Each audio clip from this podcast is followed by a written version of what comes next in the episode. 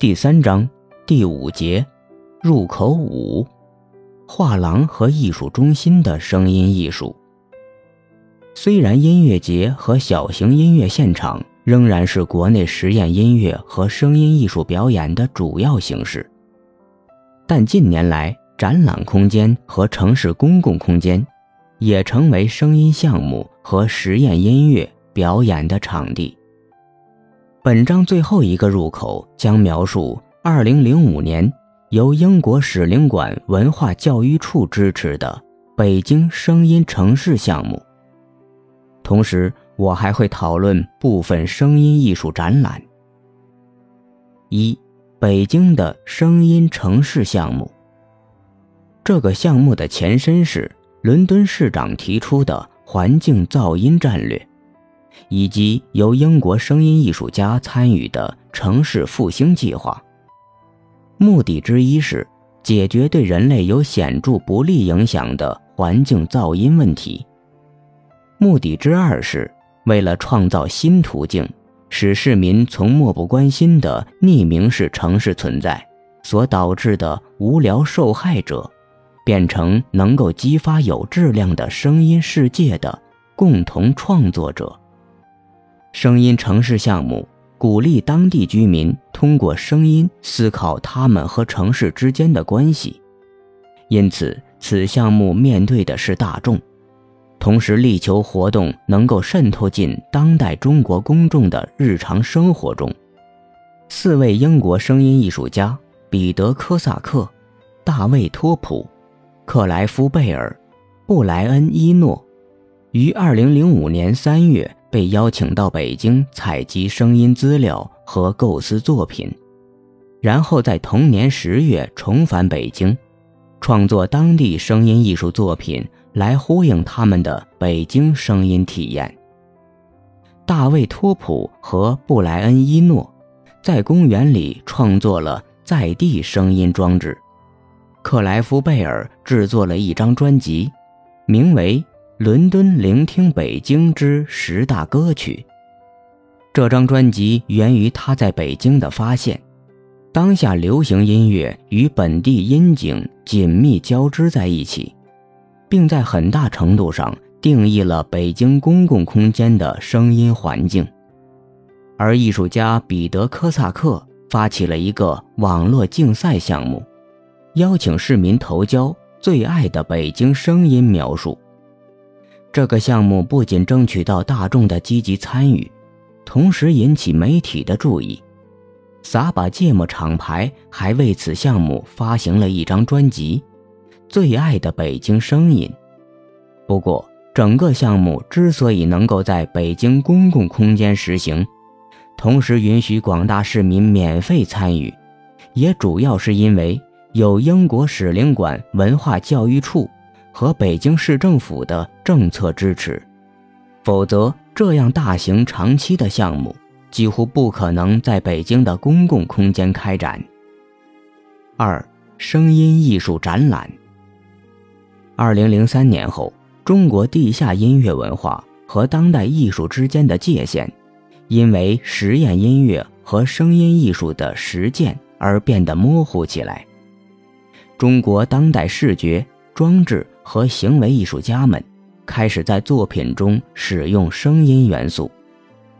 两千年十二月九日，当代艺术策展人李振华在隆福寺当代美术馆自费策划了一个声音展，展示张慧的《失去的声音》，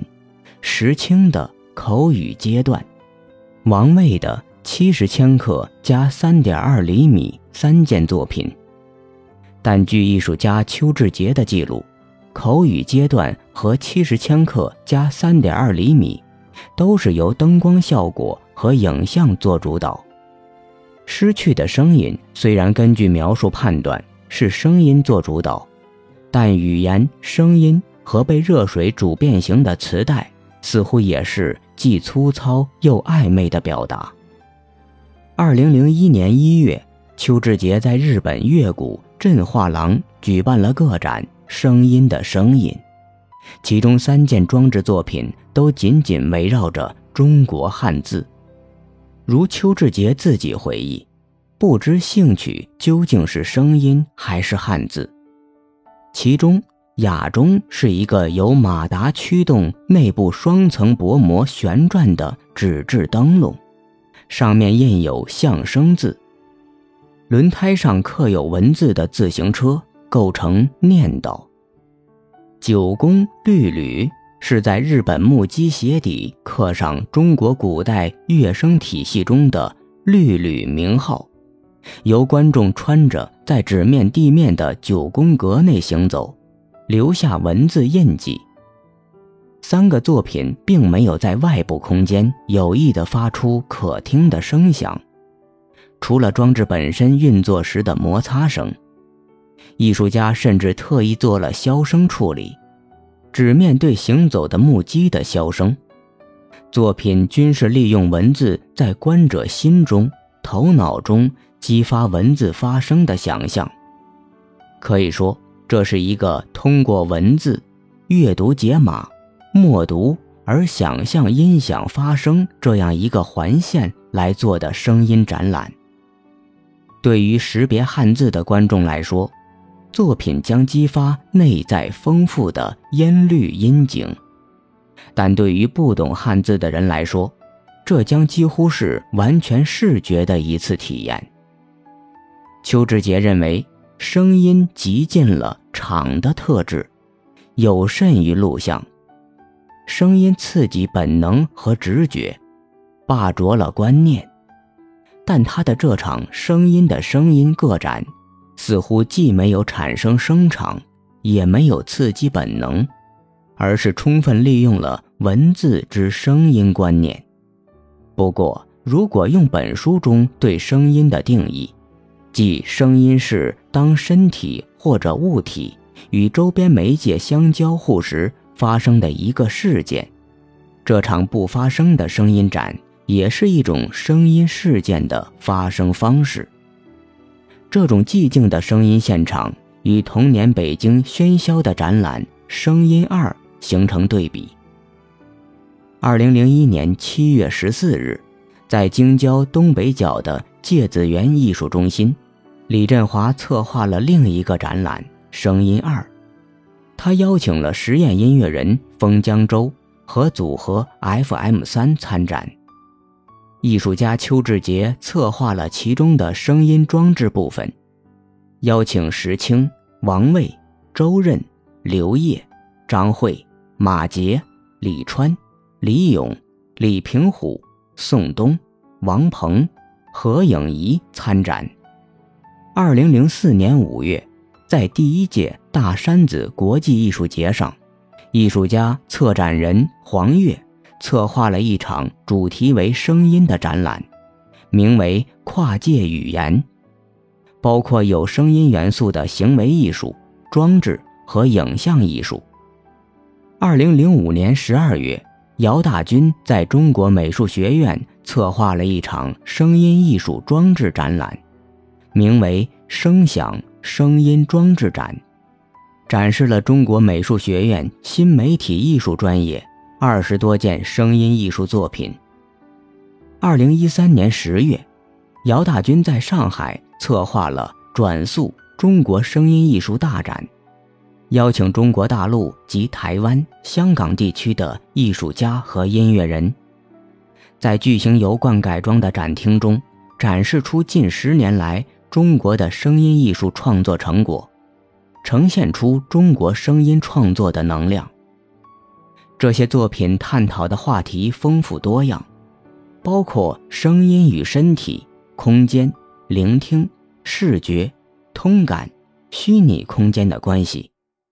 声音的社会、人本、政治、经济以及精神层面的丰富功能与意义。